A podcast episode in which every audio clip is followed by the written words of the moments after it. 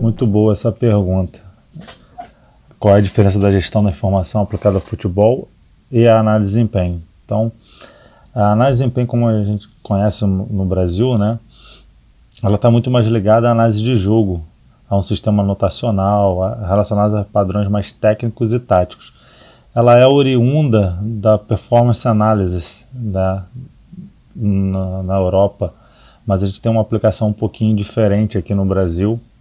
Né? A gente traduz o termo, mas faz uma aplicabilidade diferente, mais voltada para esses conceitos técnicos e táticos. A gestão da informação já é uma área um, um pouco maior, um pouco mais ampla.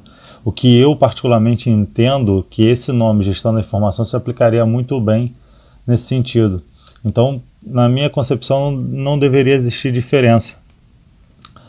Então, a gestão da informação, a área que tem função basicamente armazenar, organizar, minerar os dados e entregar. Então, eu vou coletar esses dados, vou organizar esses dados, vou trabalhar esses dados trabalhar com modelos estatísticos, modelos matemáticos, modelos de aprendizado de máquinas, é, modelos até qualitativos para contextualizar toda, toda essa parte dentro de um contexto e fazer as, as entregas necessárias, tanto para a diretoria como para comissão técnica. Sempre essa entrega é para alguém que precisa tomar alguma decisão.